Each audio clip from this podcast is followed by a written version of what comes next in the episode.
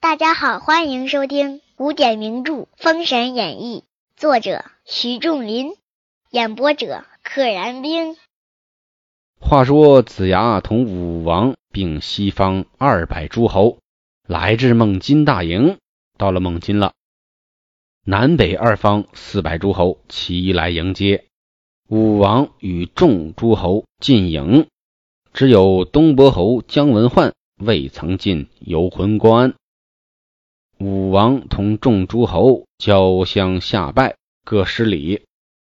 天下诸侯俯伏曰：“今大王大驾，特临此地，使众诸侯得睹天颜，仰观威德。”这里的很多人呢，应该都没见过姬发，他们见过姬昌，但是没见过姬发，所以呢，得睹天颜，让我们一睹您的风采。看到您的天眼，仰观啊，您的威德。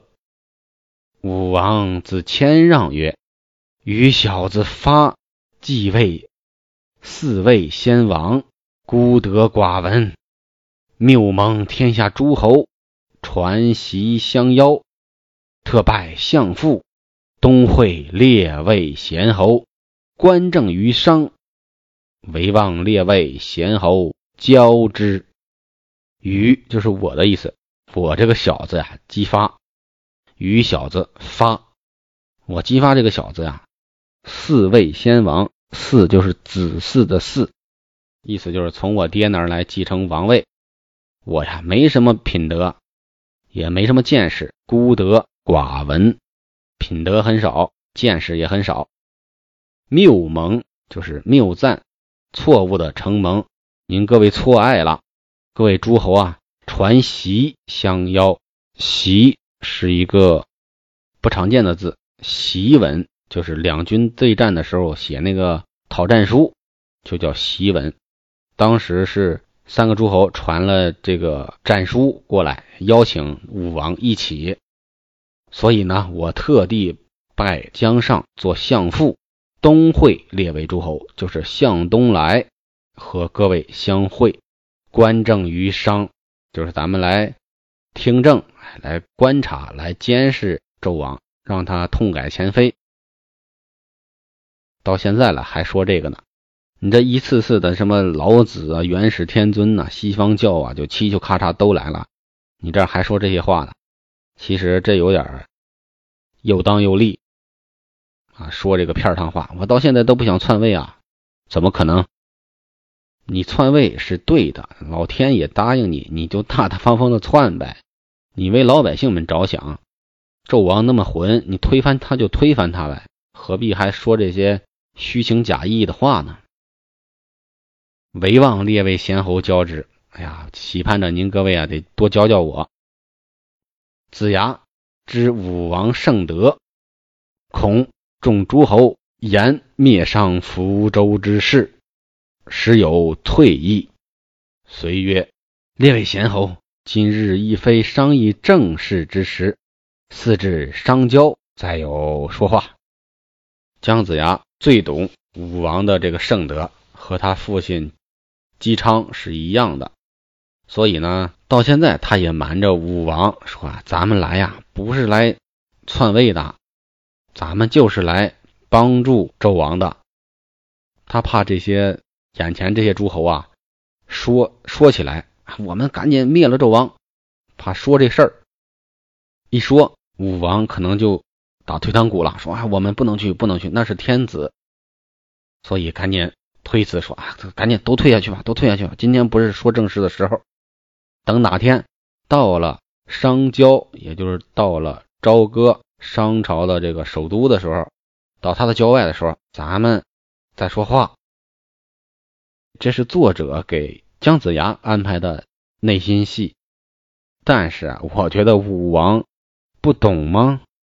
他就心里真的就以为咱们就是来劝纣王的，他不明白这群人汇集在这儿是谋反的。我觉得不过是姜子牙和武王合演了一出戏，但是姜子牙呢还当真了啊！我们武王不能听这些篡位的话。众诸侯随曰：“丞相之言是也。”武王命营中置酒，大宴诸侯。且说袁弘在营中闻报，周兵已至，因破败，忙上前言曰：“周武乃天下叛逆元首，自兴兵至此，所在祸劫。”元帅不可轻忽。周武王，这是所有叛贼的头头、元首。自从他呀，这个兴兵一路打过来，经常获胜，所以袁弘元帅您呢，不能轻敌，不能轻视、忽视，不可轻忽。袁弘曰：“参军之言固善，料江上不过一盘溪村夫，有何本领？”参军放心，汉武一阵，令他片甲不回。这袁弘也是个二胡蛋，都已经这么久了，你还提江上做盘溪的钓鱼老叟那事儿干啥？你怎么不提他上了昆仑山修道的那七十年呢？你怎么不提他一路过五关斩众将，招来师傅，招来各种门人道友，一路杀将过来呢？专提对方最弱的那一点用来攻击，这不就是自欺欺人吗？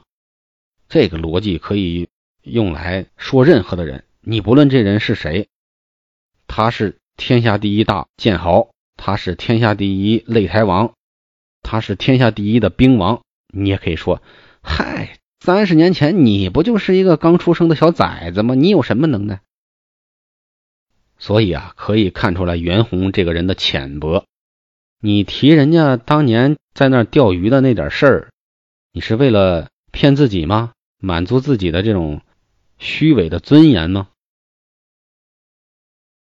次日，子牙升帐，众诸侯上帐参见。有仪门伯武高魁言曰：“武高魁是仪门伯。”伯是一个官位啊。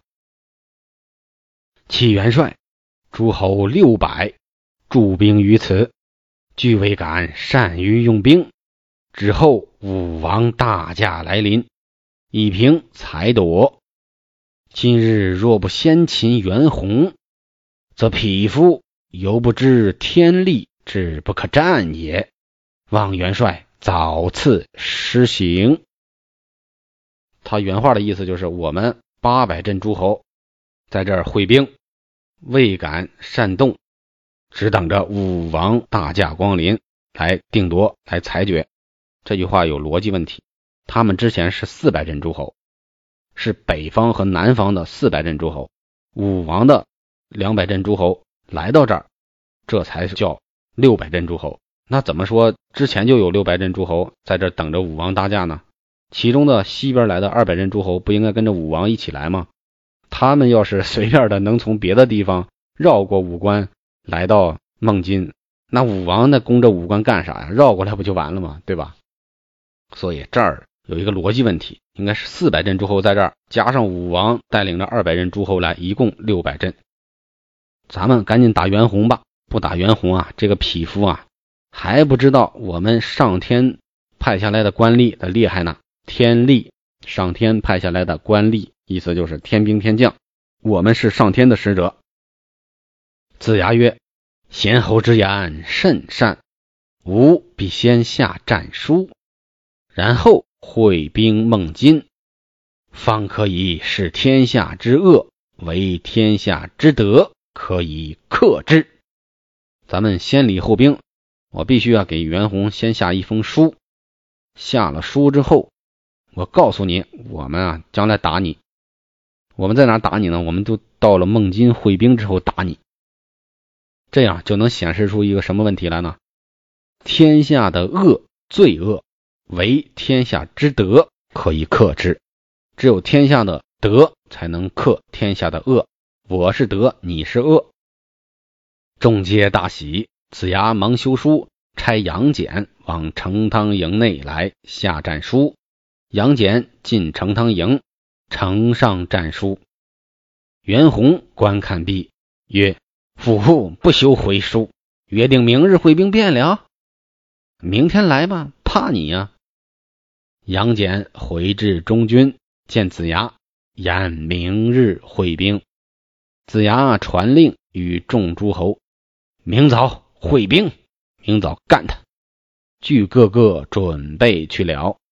次日，周营炮响，六百诸侯齐出。少马报与袁弘，袁弘银盔素铠，坐下白马，使一条冰铁棍。来至子牙军前，银盔银甲，一身白，骑的还是白马。子牙向前问曰：“来者莫非成汤元帅袁弘吗？”袁弘曰：“你可就是姜尚？”子牙曰：“然也。今商纣无道，天下归周。”汝若早早倒戈纳降，上待汝以不死。哎，我姜尚对待你呢，用什么方法呢？不让你死，留你一命。袁弘大怒，曰：“谁与吾拿此鄙夫？鄙夫，粗鄙的鄙啊！拿这个低劣的人，这个粗鄙的人，他还是一副自己高高在上。姜子牙是一个。”狗屁不会的钓鱼的老头的姿态。旁有一人大呼曰：“元帅放心，待我成功，等着我好信儿吧，等着我成功吧。”摇手中枪，直取姜子牙。旁有左伯侯姚树良，纵马摇手中斧架住，两马相交，枪斧并举，一场大战。姚树良。话说姚树良手中斧转换如飞，不知长浩乃是眉山一个蛇精。原来下场打的是长浩，姚树良乃是真实本领。长浩不觉败下阵去。姚树良催马赶来，不知性命如何。的确，肯定不知性命如何。长浩是个妖精，是个蛇精。你姚树良不知道，你就随便追。且听下回分解。本集就到这里啦，记得订阅哦。